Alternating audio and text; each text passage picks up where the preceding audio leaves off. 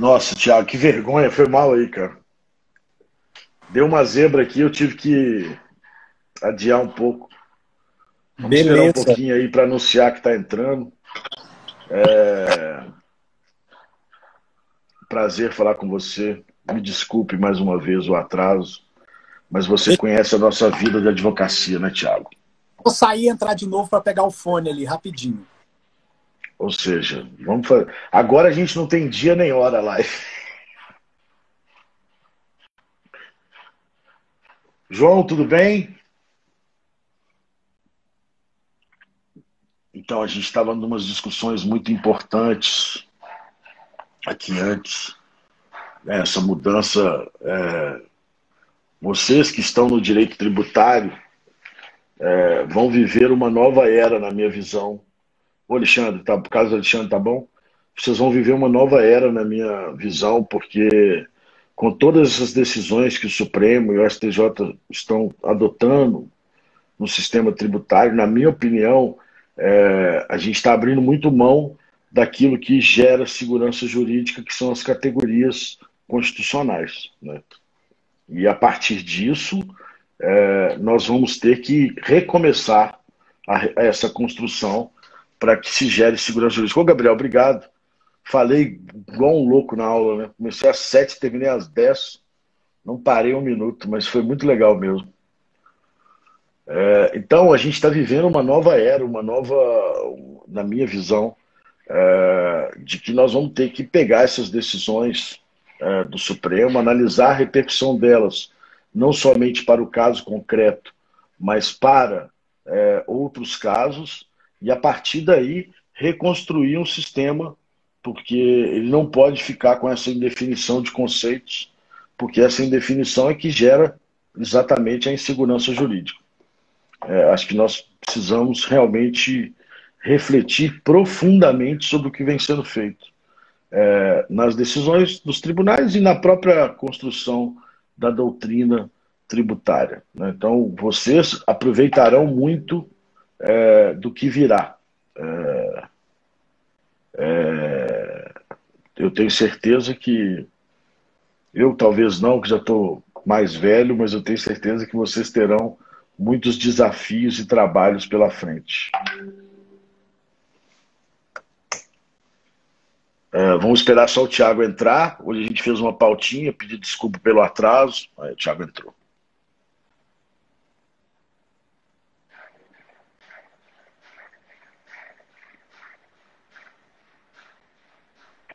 Conectando. E aí, Thiago, tudo bem? Beleza renovar você mais uma vez o pedido de desculpas aí, cara. Eu, eu fiquei apertado com uma coisa aqui meio urgente e acabei atrasando muito. É, então, desculpa ter te feito esperar. Desculpa, pedir desculpa ao pessoal aí que está entrando, que contava com a live. Quem não puder participar, depois vê lá na nossa é, no IGTV da Bradetê é, essa live. E aí, Thiago, tudo bem? É, nós criamos um grupo de WhatsApp do pessoal que estava antes aqui na live, chamado Guardiões do Lobato. Tiago, pelo aonde você está indo, pelo amor de Deus. Olha, isso é só é para provar que todos nós gostamos de você, tá bom? Te, te administrar no Supremo já estava difícil. É... E aí, Thiago, tudo bem? Quando é, que eu, quando é que eu vou poder ir para Brasília? Eu tô com saudade de você, tomar um vinho aí em Brasília. Uai, vem para Brasília. Esse negócio tá. O aeroporto tá bom, senhor. Vamos em breve para isso. Estão seguros. A gente faz a live, os dois, um ao lado do outro, ao invés de ficar por aqui se encontrando. Galera, então essa é a nossa live semanal de decisões é, dos tribunais superiores. Eu acho que nós já estamos aí com oito ou nove episódios. É, nove. Essa live. Nove? É, essa live tem um aspecto muito peculiar. É, de que ela pode acontecer a qualquer dia. E a partir de hoje ela pode também acontecer a qualquer hora.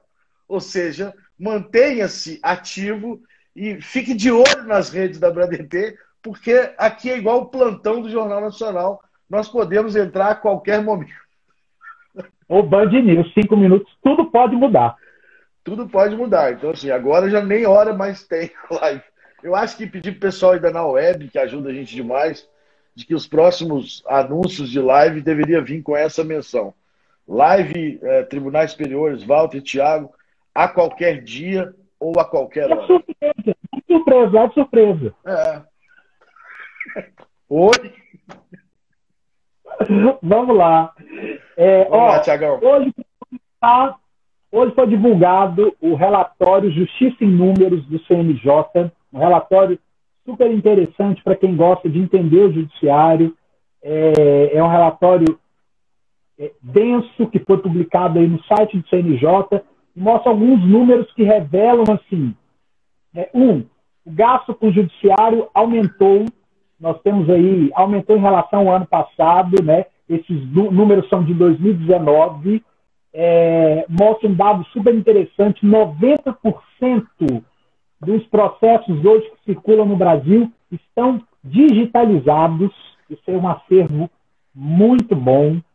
É, um outro ponto assim, importante da justiça, o legado do ministro Dias Toffoli na presidência chega ao final, com a posse do ministro Luiz Fux e da ministra Rosa Weber, agora no cargo de vice-presidente do Supremo Tribunal Federal. Realmente o ministro, ministro Toffoli deixa um legado impressionante, porque ele, em meio à pandemia, foi um ministro forte que instituiu. Vou deixar de lado qualquer tipo de crítica se o, se o plenário virtual foi ou não bom, mas que trouxe prestação jurisdicional. Então, acho que esse hoje é o maior legado do ministro Dias Toffoli, né? Assim, a prestação efetiva que ele trouxe em meio à pandemia. Isso foi viveu importante. crises extremamente graves né, à frente do Supremo. Viveu crises extremamente graves à frente do Supremo. É... E aí, assim, isso foi, foi é um grande legado que ele deixa para todo o judiciário. É verdade. E aí, e também. E vamos começar então com os nossos casos. Primeiro é a DPF. Onde que pode ser encontrado? Onde pode ser encontrado esse relatório que você acabou de dizer? Eu, eu você me mandou no WhatsApp, mas para o pessoal. No site do CNJ. Ou melhor, joga no Google Justiça em Números. Vai ser lá o primeiro, primeiro resultado da busca. Tá Se bom? jogar no Google Walter Lobato e Thiago Conde, sai a live? Vou experimentar experimenta. Se não sair, é porque o pessoal da Na Web tem que melhorar. É. A live surpresa. Vamos Beleza, lá para o nosso primeiro caso.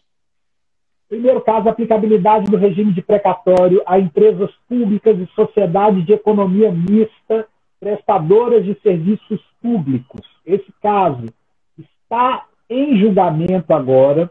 O ministro relator, que é o ministro Edson Fachin, ele converteu o julgamento do referendo da, da medida cautelar em mérito e ele falando que essas empresas prestadoras de serviços públicos e que atuam sem caráter concorrencial ou, sem, ou no intuito de lucratividade são equiparadas às entidades de direito público quanto à necessidade de apresentação de precatórios de pagamento de dívidas então, assim, nesse caso concreto, nós temos duas empresas, o Metrô BF e a Emater, dessa ADPF. E aí, é, o ministro Fachin falou que a, o Metrô BF deveria seguir sem a submissão de regime especial, porque ele tem um intuito de lucro e tudo, e a Emater BF, que é uma empresa ligada aí ao agro, a, a, explora essas atividades agrárias, mas somente aqui no, no DF, é Emater, Emater Paraná, desculpa, é, ela tem que ter o regime de precatório. O ministro Alexandre de Moraes divergiu, falando que as duas devem ter é, esse regime de precatório, porque elas atuam aí, apesar de ter aí intuitos específicos, elas têm aí sempre o poder público por trás e atuam como longa-manos do Estado. Então, por isso, deve ter esse regime. Isso é bom para quem atua. Eu que gosto muito de imunidade, atuo muito com imunidade, é bom porque é um, um, um passo a mais, assim, essa questão do longa-mano. Doutor Tiago, o senhor já é ser conhecido no mercado, eu tenho recebido vários elogios, aliás, na sua atuação no Supremo, no STJ. É uma injustiça dizer que o senhor atua muito com as imunidades. O senhor atua com qualquer tema. Não, mas eu, eu gosto muito de imunidade. Ah, é... Eu também eu... gostaria de ter uma imunidade. Eu também. Nem precisava, ser, nem precisava ser tributária. qualquer uma, né? Qualquer uma, gente. O outro tema, o segundo, é, aí começa o tema mesmo de, de tributário, que a gente gosta, que é o tema 1050, que é a questão da constitucionalidade de vedação do aproveitamento da alíquota zero de PIS e da COFINS no regime monofásico para empresas optantes do Simples.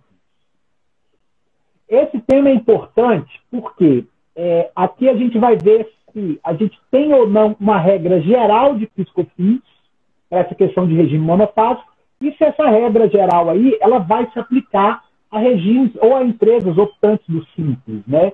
Então, a tese foi que é constitucional a restrição a empresas optantes do Simples Nacional ao benefício da alíquota zero prevista no parágrafo único, tendo em conta o regime próprio do Simples. Essa foi uma tese que me deixou surpreso, porque o ministro Marco Aurélio ele entendeu que não há um aumento de ônus ou violação ao tratamento tributário favorecido, já que a redução à alíquota zero aqui no regime monofásico foi estabelecido para empresas varejistas e atacadistas, que atuam no regime de contribuições em separado, sistemática que não alcança o simples.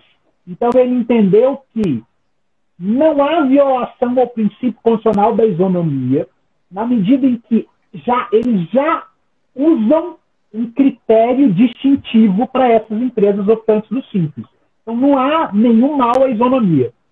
Eu considero aqui, é, é, é apesar de ser só informativo, é, eu acho que esse tratamento, o tratamento tributário favorecido aqui, e que é, é que é sim uma, uma questão que tá, tem previsão constitucional deveria ser preservado. O fato dele ter um tratamento favorecido na Constituição não implica que ele tenha outros tratamentos. Então, assim, é, mas o caso continua aí em julgamento, né? E vamos ver o que, que vai sair. Aguardam os votos dos demais ministros. É, fundamentalmente, né, na questão da monofasia, a gente tem três problemas.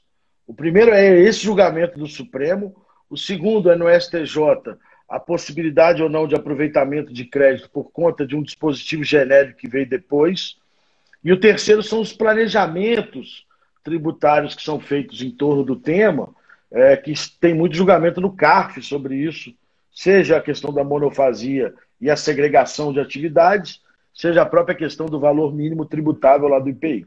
Esse caso do Supremo, ou pelo menos o voto do ministro relator, me surpreendeu muito, porque a monofasia, apesar do simples ser um regime uh, de fato diferenciado, a monofasia busca tributar uma única etapa da cadeia produtiva. Né? É, a CBS, proposta pelo governo federal, ela diminui o número de setores da monofasia, mas mantém alguns lá ainda. E a ideia é tributar uma única etapa com uma alíquota maior. Se o simples tem na sua composição uh, uh, uh, tributária, na sua composição de recolhimento, aqueles tributos que estão na monofasia, de alguma forma, a empresa do Simples, que está inserida nessa cadeia produtiva, está tendo um ônus maior, sim, do que aquele outro que não está inserido, na cade... que não está no Simples, mas está nessa cadeia monofásica e que ele não é tributado na sua etapa, porque já houve uma tributação é, em uma determinada etapa. Então, na minha opinião, é, apesar da gente não poder dar opinião, é, também acho que eu esperava um prestígio maior é, ao regime do simples, que é, inclusive, determinação constitucional. Isso. Eu também esperava um prestígio maior do simples, que é determinação constitucional. Isso é importante. Agora, o, o Supremo falou que, como ele já tem um benefício específico, um tratamento tributário favorecido, ele não precisa, ou aliás, ter um novo tratamento não ofende, é, é, vai ofender aí sim a isonomia. Mas, é, esse caso ainda tem muito pano para manga, só tem o voto do ministro Marco Aurélio, os demais ainda não se manifestaram, só acaba na sexta, então a gente ainda vai ter aí emoção e a gente vai falar do resultado dele final na próxima semana, né? A qualquer momento e a qualquer hora. Uh, terceiro caso aí é o tema 1020, um tema super difícil, ele fala da constitucionalidade de uma lei municipal que determinou a retenção do ISS pelo tomador de serviço em razão de ausência de cadastro no município do prestador de serviço estabelecido em outro território. Ou seja, é aquela loucura do nosso sistema tributário de exigir, assim, prestadores de serviço em Minas Gerais. Assim, Brasília fica muito difícil isso acontecer, mas em Minas Gerais já tem Nova Lima e o município de Belo Horizonte. Assim, é tudo, é uma rua que divide o município. Então, assim, eu vou ter que ter, eu vou ter que ter cadastro em tudo que é município, se esse caso passar aqui. Aqui é o município de São Paulo, que é um município forte, né, articulado politicamente, e que acaba exigindo esse, esse tipo de cadastro. O que, é que o ministro decidiu? Aqui é o ministro Marco Aurélio, que não vai ter aquela obra os votos que eu não proferi, que é uma obra clássica de ministro aposentado, porque o ministro Marco Aurélio vai proferir todos os votos da vida dele. Vai ter um que ele não tenha proferido. E aí, o ministro Marco Aurélio propôs a fixação que é incompatível com a Constituição Federal qualquer disposição normativa que prevê a obrigatoriedade de cadastro em órgão da administração municipal de um prestador de serviço que não está estabelecido naquele território do município. Então, esse tipo de obrigação acessória de cadastro, ela é absolutamente inconstitucional. Segundo o ministro, essa lei do município de São Paulo, ele na verdade ele leva a uma imprecisão na identificação do sujeito ativo da obrigação tributária. E ele desvirtua um pouco essa figura é, é, do princípio da tipicidade. Então, assim, leva a uma situação difícil esse cumprimento dessa obrigação acessória. ISS já é uma situação complicada porque nós temos aí, assim, mais de 5 mil municípios. Então, o prestador de serviço que emitir nota fiscal autorizada por outro município para o tomador estabelecido no município de São Paulo deve se cadastrar na Secretaria de Finanças do município. Isso é muito pesado. Imagine você, assim, o pequeno prestador de serviço. Né? Então, o ministro entendeu que essa lei municipal ela é inconstitucional por usurpar uma competência privativa da União, que é estabelecer norma geral nacional sobre a matéria. Tá? Então, uma lei do município não pode dispor disso. Agora, esse é o voto do ministro Marco Aurélio. Adivinhe uma divergência que acabou de apontar? do ministro Alexandre de Moraes, que divergiu para falar que é inconstitucional essa, essa exigência de cadastro. Então, assim, nós estamos vindo aí com uma nova obrigação acessória para o prestador de serviço. É, e mais do que isso, né, é, a gente tem que colocar isso no contexto da forma como o ISS hoje é posto no ordenamento jurídico. Por quê? Junto com esse cadastro, essa exigência de cadastro, você também criou em 90% ou 100% dos municípios que efetivamente arrecadam ISS, porque tem muitos municípios que não têm capacidade de arrecadar e vivem de transferências, mas nos grandes municípios, o que você tem também é uma inversão uh, uh, uh, do sujeito passivo, do ônus de recolher, né? e que muitas vezes é responsabilizado pelo recolhimento o tomador do serviço. É, então, você, aquele, aquele prestador que entende é, que, de alguma forma, é, o seu fato gerador ou que o tributo devido não é àquele município onde está o tomador, ele fica muitas vezes escravizado pela retenção do tomador. E aí o tomador retém, porque senão ele será responsabilizado por algo que não é ele é, que, que eventualmente vai brigar por aquilo. É, e, a, e eu já vi vários e vários prestadores de serviço tendo que recolher em duplicidade, colocando na sua planilha de custos duas incidências de SS, que é uma coisa injustificável, né? É, que mostra claramente o problema do nosso ordenamento jurídico. Eu, inclusive, recentemente falei uh, com, com o nosso querido amigo Alberto Macedo, que conduz aí um dos projetos que é o Simplifica Já. Na minha opinião, deveria haver uma Câmara Arbitral entre os municípios para dizer o seguinte: o contribuinte recolhe o, o ISS e eles aqui decidam a quem pertence o ISS. Não é possível que o contribuinte fique no meio desse tiroteio da guerra fiscal é, e tenha que entrar com ações de consignação e pagamento e tenha que pagar duas vezes o mesmo tributo. E isso se deve muito a essa sistemática que é baseada na praticabilidade e que se alastrou que é retirar a responsabilidade do prestador, colocá-la no tomador e, ao mesmo tempo, exigir que ele faça cadastro naquele município.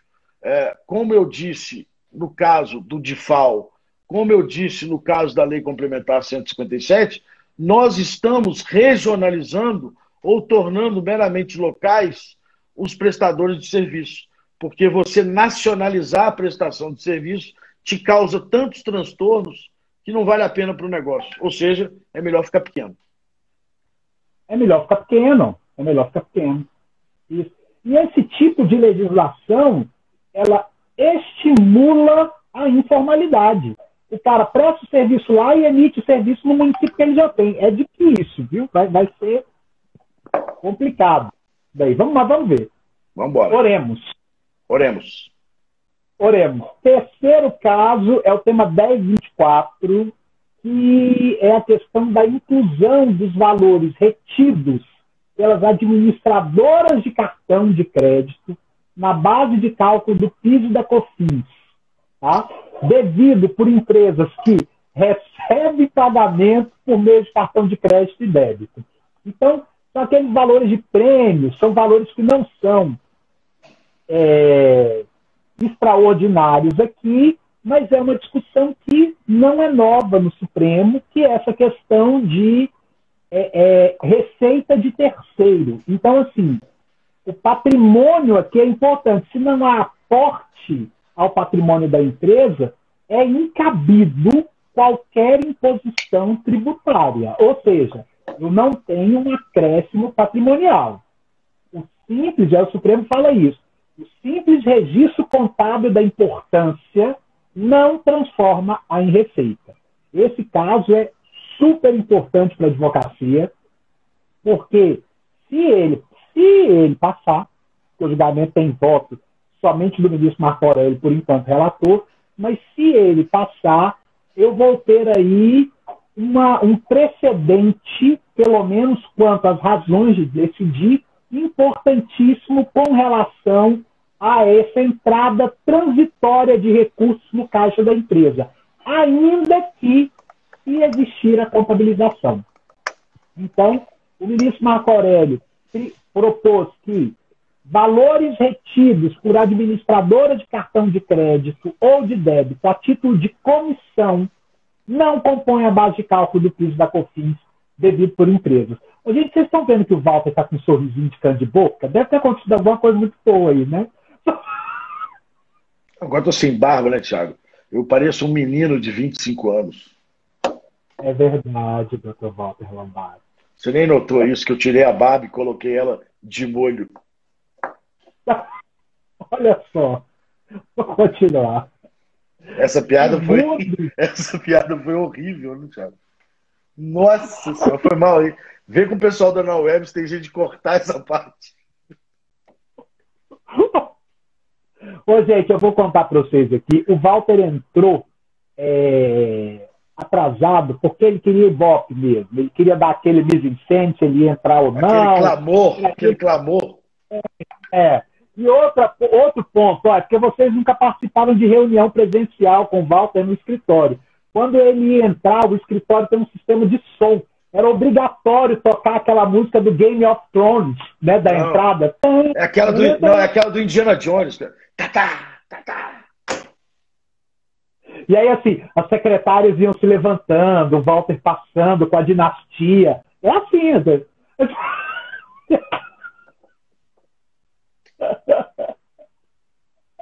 Vamos lá. E aí, Então, é, só queria te falar, antes da gente É. falar desse ca- caso.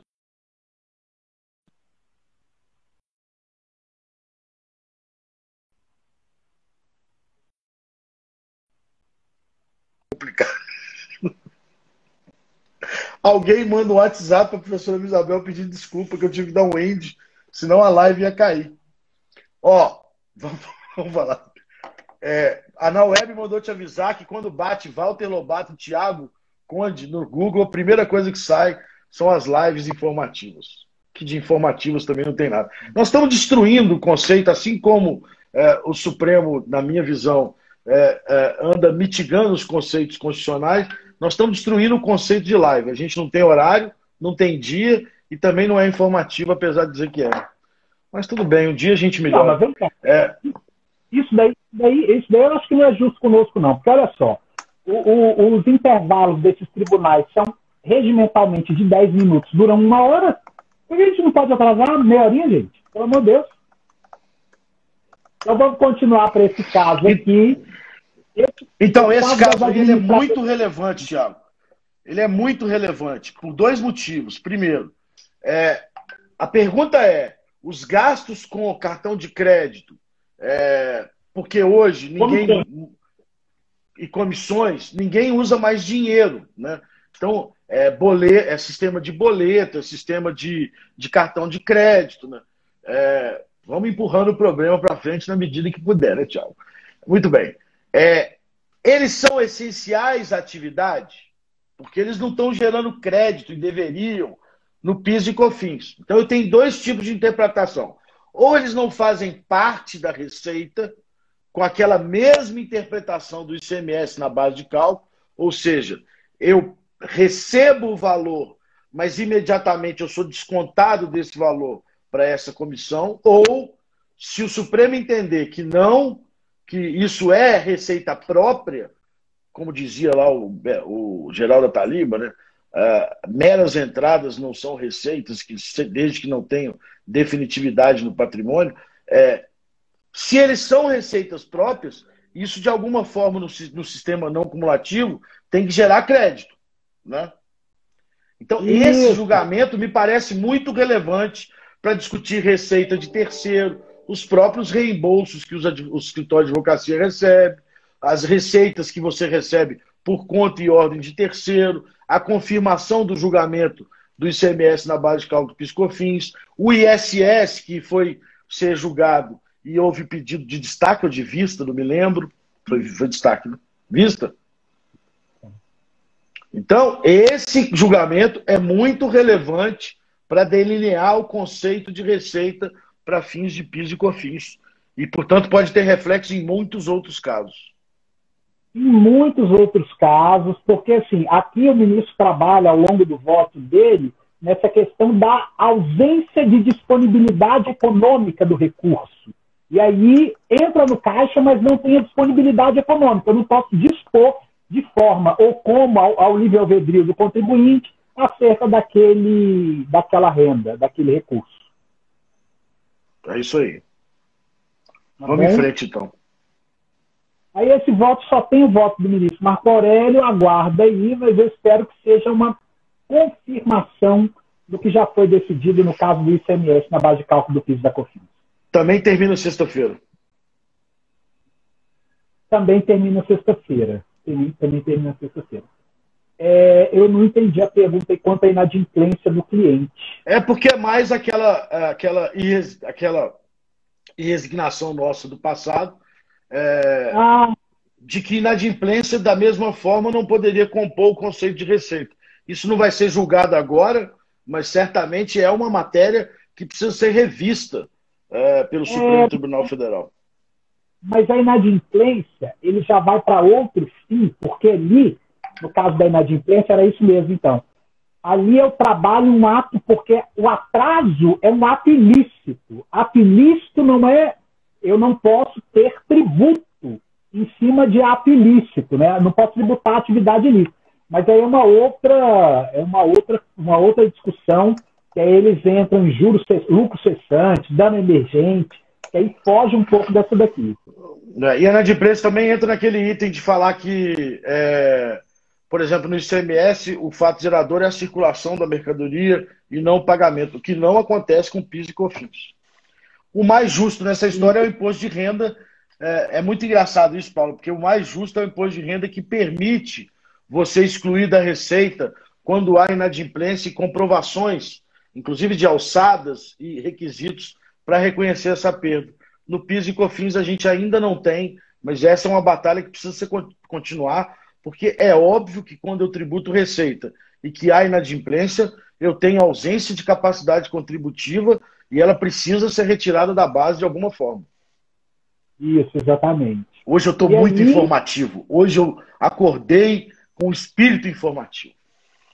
Mas olha só, é, o caso do, da, aqui dos cartões de crédito é PiscoFins. O caso da inadimplência é IR. Sim, mas é porque no, no é... também já no PiscoFins já foi discutido isso, salvo engano, no STJ e precisa ser levado ao Supremo. Tudo isso faz parte, é isso que a Paula quis dizer, do, da construção do conceito de receita. Nós fugimos do nosso caso, mas isso é normal eu fazer. Não, mas tá certíssimo. É, é um é caso igual, que é igual, tá sala, falando... é igual em sala de aula. Eu nunca consigo falar o que eu me propus no começo. Vamos lá, outro caso, ABI 4739, caso interessante, ligado aí ao direito penal, é a, a constitucionalidade ou não, Paulo, que exigiu que operadoras de telefonia móvel compartilhem a localização dos aparelhos utilizados por usuários da Polícia Judiciária Estadual. Tá?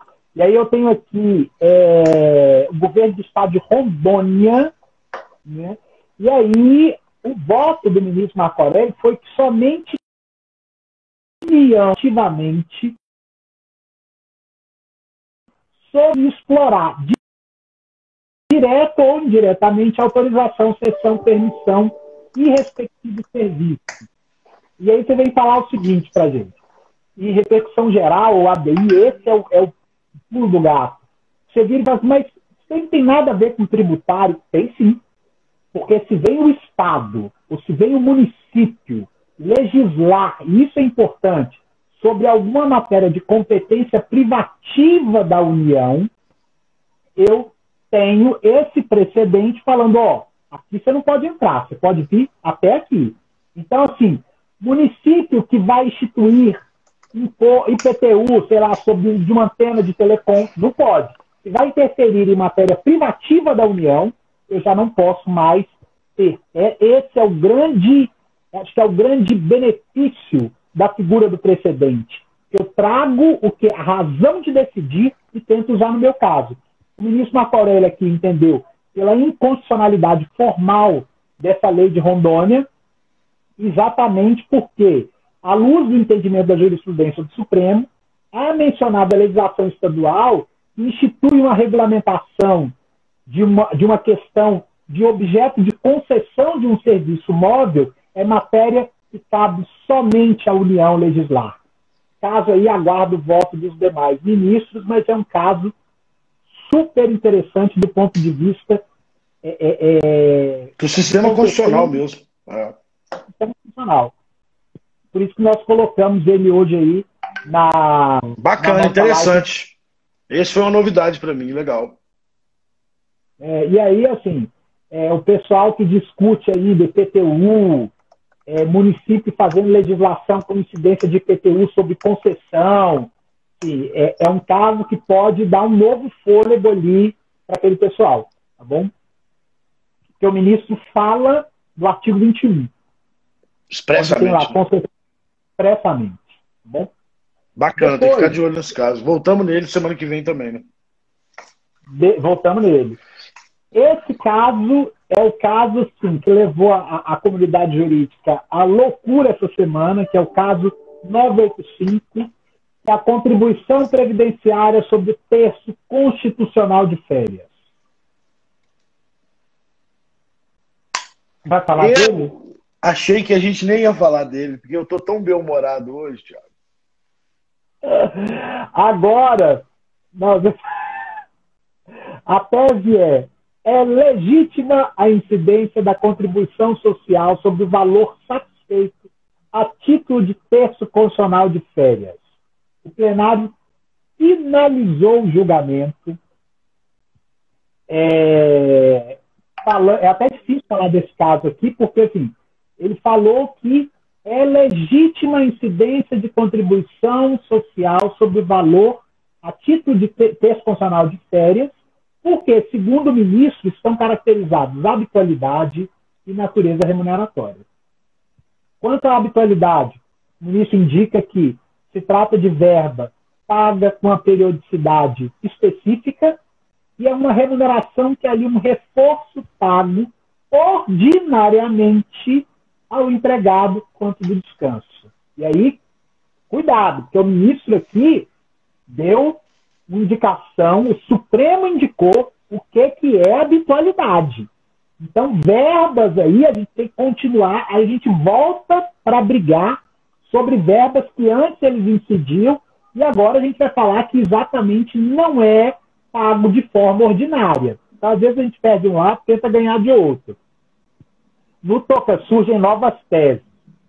Quando ele, e aqui ele afirma que Todas essas verbas aqui são remuneratórias porque são pagas em decorrência do contrato de trabalho em curso. E não somente em razão, e aí ele, ele usa um termo que é adimplido pela prestação de serviço em sentido estrito. Assim, ele fala que as férias é uma espécie de afastamento temporário e que, é, mesmo diante de ausência de prestação de serviço, o vínculo permanece. Então, tem que ter a, a contribuição previdenciária. Esse caso é, foi um negócio horroroso, porque somente o ministro Fachin votou contrário e todos os demais ministros acompanharam o ministro aqui, Marco Aurélio, e é um caso clássico de alteração assim grave da jurisprudência o próprio voto do ministro Alexandre de Moraes. O próprio voto dele, ele fala de que a, jurisprudência oscilou. Né? A gente tinha jurisprudência consolidada no STJ, parecer da Procuradoria era favorável. Havia uma expectativa muito positiva nesse julgamento. Havia, havia uma expectativa muito positiva. E, e mesmo assim, nós tínhamos aí, é, tivemos aí uma decisão que nos deixou perplexos, porque ninguém da comunidade jurídica esperava isso, que era uma decisão de anos e anos na, do STJ. Já tiveram recursos que foram assim, transados em julgado. E, e, e uma votação expressiva, né, Tiago? Quanto que ficou? Foi 8 a 1 né? Nossa Senhora. Não, foi 9 a 1 não? 9 a 1 9 a 1 9 a 1 é verdade, 9 a 1 só o ministro Celso que não votou, também. Paulada. Nosso professor Jader aí deve estar preocupado com esse julgamento também. O professor Jader é um grande estudioso das contribuições, ele é que estudou aquele caso da compensação de ofício. Tiago, é, eu acho que esse caso é muito grave, seja pela guinada da jurisprudência, o que, o que atrai para mim a possibilidade clara de modulação, é, seja porque o Supremo, de alguma forma, aponta para outros rumos na definição do salário de contribuição. Né? Ele está utilizando esse voto claramente, utiliza a, a suposta habitualidade é, como único pressuposto para a tributação, uhum. porque para mim é isso que ele caminhou, ou seja, é, o pagamento periódico de uma parcela torna ela habitual e, portanto, integra o conceito de salário de contribuição, e num segundo momento ele guina, dá uma guinada para aquela divergência jurisprudencial que a gente sempre teve, sempre discutiu, eu e você, inclusive, tivemos casos muito legais no CARF sobre isso, que é a, a, é, a base de cálculo do 195, ou a norma de competência, perdão, do 195, aponta para parcelas que integram, que são contrapartida do trabalho ou que são contrapartida do contrato de trabalho.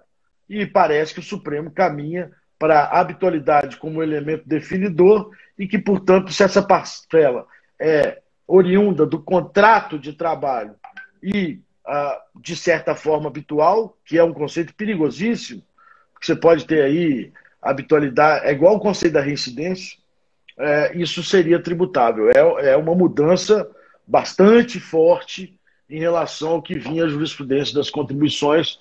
Acho que todo mundo tem que ficar de olho, não só nesse caso, mas nos reflexos desse caso para as outras parcelas.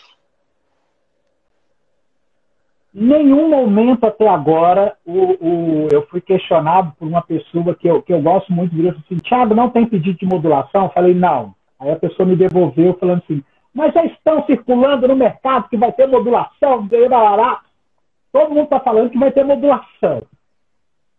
Todo mundo está falando que vai ter modulação, sim. As entidades vão pedir modulação, mas vão pedir no momento oportuno, que é na via dos embargos de declaração que, o plenário do Supremo falou que é o momento que eu posso ter é, essa questão, eu posso pedir a questão da modulação, que é onde eu efetivamente tive prejuízo.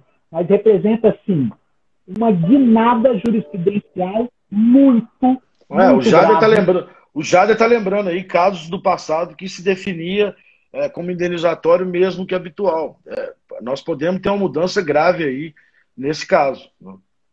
O pior, sem nenhuma alteração legislativa.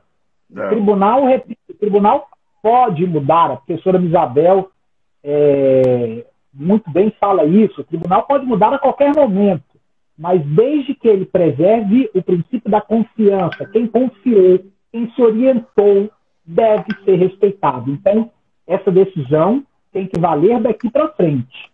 Espero eu que essa seja a interpretação aí do, do tribunal no final do dia, né? Walter, presta atenção, para de, de teclar aí. Tá trabalhando, a, né? tá, a, a, professora Isabel tá me ligando, Thiago. Eu não posso deixar de atender, não. Falei com ela que eu tô numa reunião aqui, que eu ligo daqui a pouco. Dá índice. Não é trabalhando, Thiago. Não, não posso dar índice na professora Isabel, pô. Ah, não, a professora Isabel pode dar end, não. Beleza. Depois, o tema 1101, que é a aplicação do regime. Então, esse caso do texto constitucional, nós precisamos voltar aqui. Isso pode ser uma mudança significativa para o futuro. Nós precisamos ficar de olho nesse tema, ficar de olho na modulação, lembrando aos amigos, né? É, aqui a gente tem também uma responsabilidade de informar, ainda que a notícia seja péssima, é, de que a modulação vai ser pedida em embargos, mas o resultado do julgamento, ou seja, o efeito da repercussão geral, se dá com a publicação é, da ata, né, Tiago? Exatamente, com a publicação da ata. Então é preciso que as pessoas entendam que hoje é, é o entendimento do Supremo já é de que no terço constitucional incidem as contribuições sobre folha de pagamento nossa querida Olha, Andréia, doutora Andréia, nos prestigiando. Vamos agora até falar mais sério, né, Tiago? Doutora Andréia, Vamos falar mais pode... sério. Não, é, doutora Andréia é uma conselheira super respeitada no CARF. É uma super. honra estar aqui. Eu aprendo a cada é. voto dela. Estava falando isso com um advogado meu outro dia. Os votos dela são muito bem fundamentados, inclusive na parte processual, de princípios. Os votos são muito legais. É, quem, quem, puder assistir também uma live, uma pessoa que é da mesma escola da doutora Andréia, é a doutora Edeli, que fez aquela é live. Nós trouxemos aqui na BraDT. Que é assim, Alta qualidade. respeitadíssima também como a doutora Andréia. É verdade. E vamos continuar. Depois do tema 1101, que é a aplicação do regime de falência e recuperação judicial às empresas estatais que explorem atividade econômica. Isso é um tema importante, porque às vezes a empresa é estatal, explora atividade econômica, é uma sociedade de economia mista, que tem o capital ali é, da União, mas tem dinheiro privado ali no meio também, explora atividade econômica em sentido amplo, se estão ou não sujeitas à falência. E aí era uma questão ampla, por unanimidade. O plenário aqui, ele decidiu pela existência de repercussão geral dessa questão, né? E os ministros, por maioria, afirmaram que a controvérsia possui matéria constitucional. Mas, mas você acha que possui matéria constitucional? Possui, né? Possui, possui sim. Porque, assim, é, a aplicação do regime de falência quando eu tenho quando eu tenho uma empresa estatal que atua em regime de concorrência é importante. Porque o, o, isso, assim, tem mesmo matéria constitucional aqui, porque essas empresas aqui, à luz do 173, elas têm, elas têm que ter um regime diferenciado, segundo a Constituição Federal, mas são do regime privilégio surfando entre os dois mundos. Então é importante que isso seja estabelecido, se elas podem ou não ter regime de falência e regime de, de recuperação judicial. E é importante para todo jurisdicionado, porque assim, é, essas não atuando em regime de concorrência conosco, elas não podem ficar a todo momento conosco do privado, elas não podem ficar a todo momento indo do público e pedindo aporte. Né? Assim, ué, se quer vir para o nosso lado aqui, então venha com todos os benefícios, com todos os privilégios, mas com todos os ônus e bônus também. Então venha atuar conosco. Entendi. Interessante o caso. É, só foi reconhecida a repercussão geral, mas é um caso que abre muito aí é, é, o prisma de empresas que têm capital público, mas que estão aqui pincelando do lado do privado. Ou seja, isso também pode acabar é, influenciando nessa interpretação como um todo e até na imunidade. Né? Exatamente, até na imunidade. Até na imunidade. Perfeito. E aí, o nosso derradeiro caso é um caso do STJ, julgado em repetitivo, tema 1049. Sei que a gente fala muito de Supremo aqui, mas é um caso que foi importante, que foi o redirecionamento de uma execução fiscal contra uma pessoa sucessora, uma pessoa jurídica que sucedeu, quando a incorporação não foi informada ao fisco. Esse caso é interessantíssimo. Cuidado. Aqui, a sessão, a primeira sessão do STJ definiu que a execução fiscal ela pode ser redirecionada à empresa sucessora para cobrança de crédito tributário relativo a fato gerador ocorrido posterior à incorporação empresarial e ainda lançado em nome da sucedida. Sem a necessidade aí de modificação, e é isso que é importante, sem a necessidade de modificação da certidão da dívida ativa.